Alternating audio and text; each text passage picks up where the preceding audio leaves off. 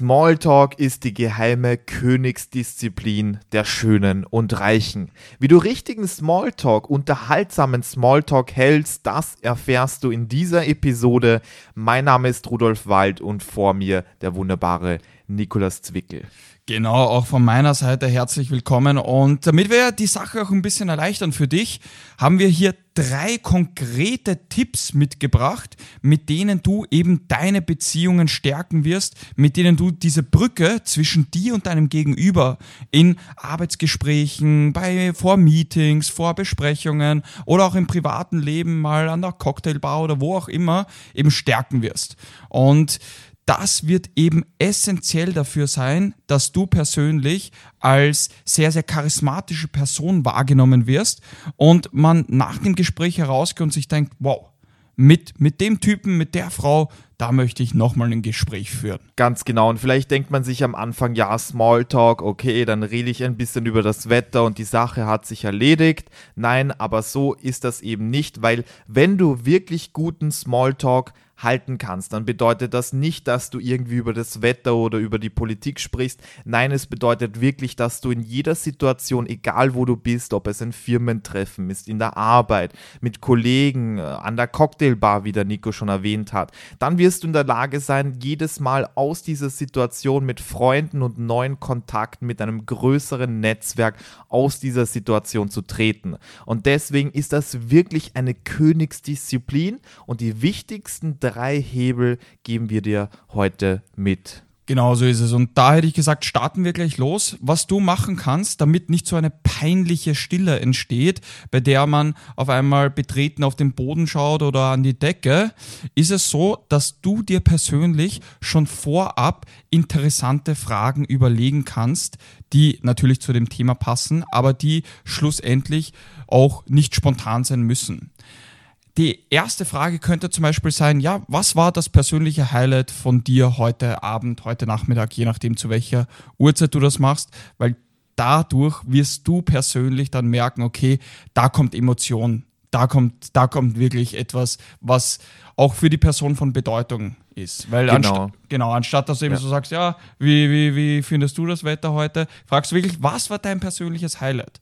Ja. Andere Sache, was, was hat dir besonders gut gefallen heute? Ja, da möchte ich wirklich noch einhaken, weil ich das kürzlich sehr, sehr oft bestätigt bekommen habe, wie gut diese Frage ist. Wenn du mit jemandem sprichst, dann wird die Person auch solche kleinen Hints äußern, so kleine, äh, kann man sich vorstellen, in der Kommunikation, so kleine Glühbirnen, wo du einfach merkst, da kannst du nochmal nachhaken, wenn jemand zum Beispiel erzählt, er hat einen Kurs besucht, ein Coaching gemacht, war auf Urlaub, bei einer Reise. Ja, die meisten fragen, ja, wie war's? Cool, passt, Sache erledigt. Was du stattdessen machen kannst, wenn du fragst, was war da dein persönliches Highlight? Nicht nur, dass du wirklich die perfekte Auflage hast für deinen Kollegen, für deinen Gesprächspartner, für eine perfekte Story, für etwas, was Emotionen hervorruft. Nicht nur das, sondern was du auch machst, du bringst die ganze Konversation Person zu positiven Emotionen, weil Highlight, was ist ein Highlight? Etwas, das man sich gemerkt hat, was einprägsam war, wo man etwas Positives gefühlt hat. Und mit diesen Emotionen, wenn dein Gegenüber diese Emotionen spürt, kannst du dir auch sicher sein, dass wenn die Person nach Hause geht, nach dieser Cocktailparty, dass man sich an dieses Gespräch auch erinnern kann. Und dazu auch eine kurze persönliche Story. Vor kurzem habe ich den High Society Chef von einer großen Zeitung bei auch einem Get-Together Get-Together getroffen. Und natürlich ist es so, als High Society-Chef war es so, jeder will seine Aufmerksamkeit haben, weil es kann ja sein, dass äh, man da einen Beitrag in der Zeitung bekommt. Und er hat mir auch gesagt, dass ihn regelmäßig sehr, sehr viele bekannte Personen einfach über WhatsApp schreiben. Möchte jetzt keine, kein, kein Name-Dropping hier machen, aber long story short, ich habe den den Spieß einfach umgedreht, weil er ist es gewohnt, andere zu interviewen und eine Story zu schreiben. Und ich war wirklich interessiert, was eben so seine Highlights in der Karriere waren oder was ihm da besonders aufgefallen ist. Und da habe ich einfach gemerkt, dass sich da natürlich eine sehr, sehr gute Konversation ergibt. Und er hat dann auch später gemeint, das war eins der besten Gespräche, die er seit langem hatte. Naja, ganz klar, jeder will was von ihnen, aber plötzlich schaffst du es durch solche Fragen wirklich eine, eine schöne Konversation zu eröffnen, wo man auch wirklich positive Emotionen nochmal spürt. Also wirklich, da gebe ich den Siegel drauf bei dieser Frage, die ist das eine universelle Frage für viele Situationen. Genau, also zusammenfassend eben wirklich nach, nach dem Highlight, nach etwas Besonderem fragen, weil dann bekommst du eine besondere Antwort. Eine weitere gute Frage ist die Frage nach dem Warum. Das bedeutet, ja. anstatt dass du jetzt nur fragst, ja, was machst du? Zum Beispiel, ja, ich bin selbstständig im Finanzbereich und dann belässt du es dabei, kannst du mal wirklich fragen, okay, und Warum hast du dich genau dazu entschlossen, selbstständig zu werden oder in den Finanzbereich zu gehen? Das heißt, die Frage nach dem Warum eröffnet ein ganz neues Level, ein, vor allem ein tieferes Level des Gesprächs. Und du bekommst wirklich so die tiefgründigen Argumente oder Beweggründe deines Gegenübers, warum sie eine gewisse Entscheidung getroffen haben. Ja. Und dadurch wird das Gespräch einfach viel, viel auch, auch viel emotionaler. Tiefgründiger vor allem. Weil wenn du, wenn du was Fragen fragst, also zum Beispiel, was machst du, was ist passiert oder wie, wie war's, ähm, dann bekommst du sehr schnell so oberflächliche Antworten. Ja, ich bin Finanzberater oder ich bin Architekt oder ich habe ein Büro und die meisten belassen es dabei oder vielleicht fragen sie dann danach, ähm, wie, wie ist das Ganze oder was machst du da wieder? Und das sind sehr oberflächliche, logische Fragen, aber wenn du da wirklich da auch das Herz von jemandem auch gewinnen möchtest, dann musst du da tiefgründigere Fragen stellen und da kannst du einfach fragen, Warum machst du das? Und das Warum, also die Motivation, ist schon etwas, das tiefer in der Psyche auch liegt. Und das ist auch etwas, das wir nicht oft gefragt werden. Und dann kann es sein, dass da die andere Person auch dazu eine Story erzählt. Zum Beispiel, ja, mein Vater hat etwas in der Richtung gemacht oder jeder in meiner Familie ist selbstständig und plötzlich hast du aus dieser Konversation eine Konversensation gemacht, wie Sheldon Cooper sagen würde. genau, genau. Also so zusammenfassend, vers versucht die richtigen Fragen zu stellen. Zwei sehr, sehr gute Fragen sind eben einmal nach dem Besonderen, nach dem, nach dem Highlight genau, und ja. das zweite ist, nach dem Warum zu fragen. Warum machst du das? Ja, das wäre so der erste große Hebel, die richtigen Fragen. Und dann kommen wir auch gleich zum zweiten großen Hebel und diese, dieser Hebel heißt die Papageientechnik. Ja, das hat nichts mit dem Urwald zu tun, aber Nico, was ist so richtig eigentümlich bei einem Papagei? Was macht der? Naja, dass er bunt ist. Nein, Spaß beiseite. dass er Dinge wiederholt.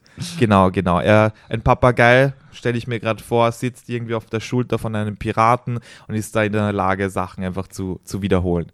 Und basically, also ganz vereinfacht gesagt, ist das auch wirklich die Technik, weil du musst dir vorstellen, ähm, ich merke eben durch mein Coaching, dass sehr viele Personen Probleme damit haben, eine Konversation zu führen, eine spontane Konversation. Und sie fragen sich, ja, was kann ich sagen, dass ich gut, intelligent, schön, äh, charismatisch, selbstsicher rüberkomme? Und natürlich ist man da irgendwie in einem Teufelskreis, weil nichts gut genug ist, aber es ist sehr, sehr einfach. Wenn du ein gutes Gespräch führen möchtest, dann sei interessiert und denk dir einfach, die andere Person gibt dir schon die Hinweise. Die andere Person erklärt dir schon relativ schnell, über was sie sprechen möchte. Und da schaust du einfach, welche Hinweise du da eben bekommst und kannst diese wiederholen. Also zum Beispiel, Nico, was hast du die letzten Tage so gemacht? Mm, ich war, ich war sehr viel trainieren. Ich war ja. sehr viel im Fitnessstudio. Ah, im Fitnessstudio. In, in welchem warst du da? Äh, ich, ich war im, im Zentrum von Wien, im, im John Reed. Bist du, bist du generell öfter im Zentrum dort? Ja, wir haben ja auch unser Büro dort und, und ich wohne auch in der Nähe. Also das ja. ist sozusagen mein, meine Hut, sage ich jetzt mal. Ja, ja, aber wie ein Büro? Seit, seit wann habt ihr ein Büro? Ja, und so geht das dann weiter. Genau. Ja, genau, genau, so geht das weiter. Also das war wirklich die, die Kurzfassung und jedes Mal du kannst du da wirklich auch ähm, etwas dazu sagen, eben, aber du merkst einfach, wenn du einfach die Fähigkeit hast und entwickelst, dass du da diese Hints, diese Hinweise wirklich auch wahrnimmst, dann kannst du, kannst du theoretisch endlos über etwas sprechen. Und ich muss sagen, das ist für mich auch wirklich eine Herzensgelegenheit, Angelegenheit, weil ich auch eher so ein analytischer Mensch bin. Und ich wollte immer da äh, auch etwas sagen, dass das gut ankommt, also vor, vor 10, 15 Jahren. Und mittlerweile ist es einfach so, dass ich gemerkt habe, es ist nicht so schwer, man muss nicht analytisch sein. Du brauchst einfach nur die Fähigkeit, dass du dich im Moment wohlfühlst, dass du Impulse wahrnehmen kannst und das machst du eben mit dieser Papageientechnik. Genau. Genau so ist es. Das ja. ist der, der zweite Hebel und dann kommen wir auch zum dritten Hebel und der dritte Hebel heißt einfach Grounding. Okay, was, was, was meinst du damit genau, Rudolf? Also Grounding, was, was könntest du dir oder was könnte sich der Zuhörer, die Zuhörerin darunter vorstellen, deiner Meinung nach, Nico? Naja, grundsätzlich Grounding ist es ja so, dass, dass kann man in verschiedenen Kontexten auch einsetzen. Richtig. Also zum Beispiel bei der Körpersprache heißt Grounding, dass man sich sozusagen mit dem Boden verbindet, dass man Ja. sicher steht Ja. und ähnliches. Ja. Und vielleicht hat die eine oder andere Person Grounding schon in dem Körpersprache-Kontext gehört oder Ja. in einem anderen. Grounding eben mit dem Ground, mit dem Grund, der mit dem Untergrund sozusagen verbinden.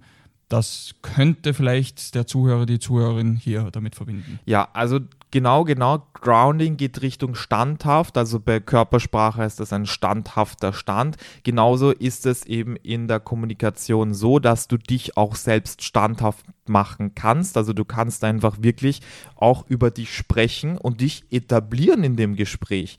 Weil ähm, es ist nämlich so, andere möchten dich ja auch besser kennenlernen, beziehungsweise wenn sie dich mal besser kennenlernen, mögen sie dich auch mehr. Aber du kannst nicht erwarten, dass dich jeder auch einfach immer alles ausfragt. Also du kannst dir da einfach das Recht nehmen und auch etwas über dich erzählen. Also zum Beispiel, wenn ich den äh, Nico da mit der Papageientechnik da ähm, so, so ausfrage, dass wir ein gutes Gespräch haben und wir sprechen über das Büro, dann kann ich sagen, ah, das ist sehr spannend. Äh, ich bin nämlich auch sehr oft im ersten Bezirk hier in Wien und habe auch ein Büro. Das ist sehr, sehr spannend und Zufälligerweise das gleiche, oder? ja, zufälligerweise das Gleiche, genau in dem Szenario. Oder zum Beispiel, ich frage jemanden bei einer Cocktailparty, was diese Person sonst so macht, wenn sie nicht gerade Versicherungsverträge abschließt. Also auch ein bisschen eine humorvolle Note. Und dann erzählt mir die Person über ihr Hobby und dann sage ich, ah, okay, das finde ich sehr spannend. Ich persönlich habe bei mir wahrgenommen, dass, wenn ich zum Beispiel viel Sport mache, dass ich am Anfang eher müde werde, aber wenn ich in die Routine komme, dann fühle ich mich da sehr, sehr gut. Und dann gebe ich der anderen Person wirklich auch Informationen über meine Person weiter. Und genau das ist hier wichtig. Und damit verfestigst du dich und deine Person im Gespräch. Genau so ist es. Also hier zusammenfassend einfach, dass man Meinung, eigene Meinungen, eigene Standpunkte, eigene Sichtweisen weitergibt und dadurch auch das Gespräch eben von seiner Seite auch ankurbeln kann. Und der Vorteil hier auch ist, muss man dazu sagen, weil das ist oft ein Fehler bei Smalltalk, dass man in einen Interviewmodus verfällt, dass man nur Fragen stellt. Ja, genau. Und genau durch diese dritte Technik, durch diesen dritten Hebel, wirst du eben sowohl auch eigene Standpunkte und dadurch das Gespräch besser fließen lassen, als auch durch die anderen zwei Techniken, die anderen zwei Hebel, die wir vorher kennengelernt haben, wirst du eben auch sehr viel von der anderen Person erfahren. Absolut. Also grundsätzlich hast du hier jetzt drei große Hebel. Ich fasse das nochmal zusammen. Du hast wirklich gute Fragen, mit denen du immer das Positive in einem Gespräch beleuchten kannst und so positive Emotionen hervorrufen kannst. Das ist der erste Hebel. Der zweite Hebel, du hast jetzt eine Technik, die Papageientechnik, mit der du in der Lage bist, wirklich ein organisches Gespräch zu führen, wo du niemals einen, einen Stopp hast, wo du immer genug Redestoff hast. Und dann die dritte Technik ist, du kannst dich da auch standhaft darstellen, kannst über dich sprechen und im Endeffekt nach der Cocktailparty, nach der Firmenfeier, nach diesem Meeting haben die anderen Personen dich auch wirklich sehr gut noch im Kopf. Und das sind die wichtigsten Punkte aus unserer Coaching-Karriere, aus nach wirklich sehr, sehr vielen Jahren Coachings können wir sagen, es gibt noch zwei weitere Hebel. Nummer eins, dass du wirklich eine positive innere mentale Haltung hast, weil sehr viele denken sich, ja, wie komme ich an, was soll ich sagen, wie komme ich cool rüber, weil viele sind wirklich gestresst, wenn es darum geht, vor anderen Menschen zu sprechen, mit anderen Menschen zu sprechen. Und wenn sie auf einer Party dann sind, dann sehen sie die ganze Party als Riesenmonster, weil sie das aufgebaut haben und möchten sich da äh, vor dem Monster gut präsentieren. Deswegen der eine Punkt ist wirklich Mindset, also die innere Einstellung und der andere Punkt ist dann eben die Fähigkeit, auch wirklich die eigenen Impulse wahrzunehmen und da sehr schnell Sachen zu kombinieren und das sind genau Punkte, die wir auch in unserem Coaching fokussieren. Und was wir jetzt anbieten, ist, dass wir mit Personen, die sich jetzt in der nächsten Zeit bei uns melden, dass wir da kostenlose Rhetorik-Beratungen machen. Also wenn du das Gefühl hast, dass du dich da wirklich weiterentwickeln kannst, dass du vielleicht Feedback und die richtigen angepassten Strategien brauchst, dann klicke jetzt auf den Link in unserer Beschreibung oder gib einfach Rudolf Wald äh, oder Waldzwickel Coaching in Google ein, dann findest du uns auch. Kannst du dich kostenlos für eine Beratung bewerben, für eine kostenlose Beratung und dann sehen wir uns auch bald persönlich. So ist es. Donnerstag ist und bleibt Rhetorik-Tag und deswegen auch von meiner Seite, wenn du das umsetzen willst, melde dich gerne bei uns. Wir freuen uns auf dich und dann hätte ich gesagt, bis zur nächsten Woche. Tschüss, Baba. Ciao.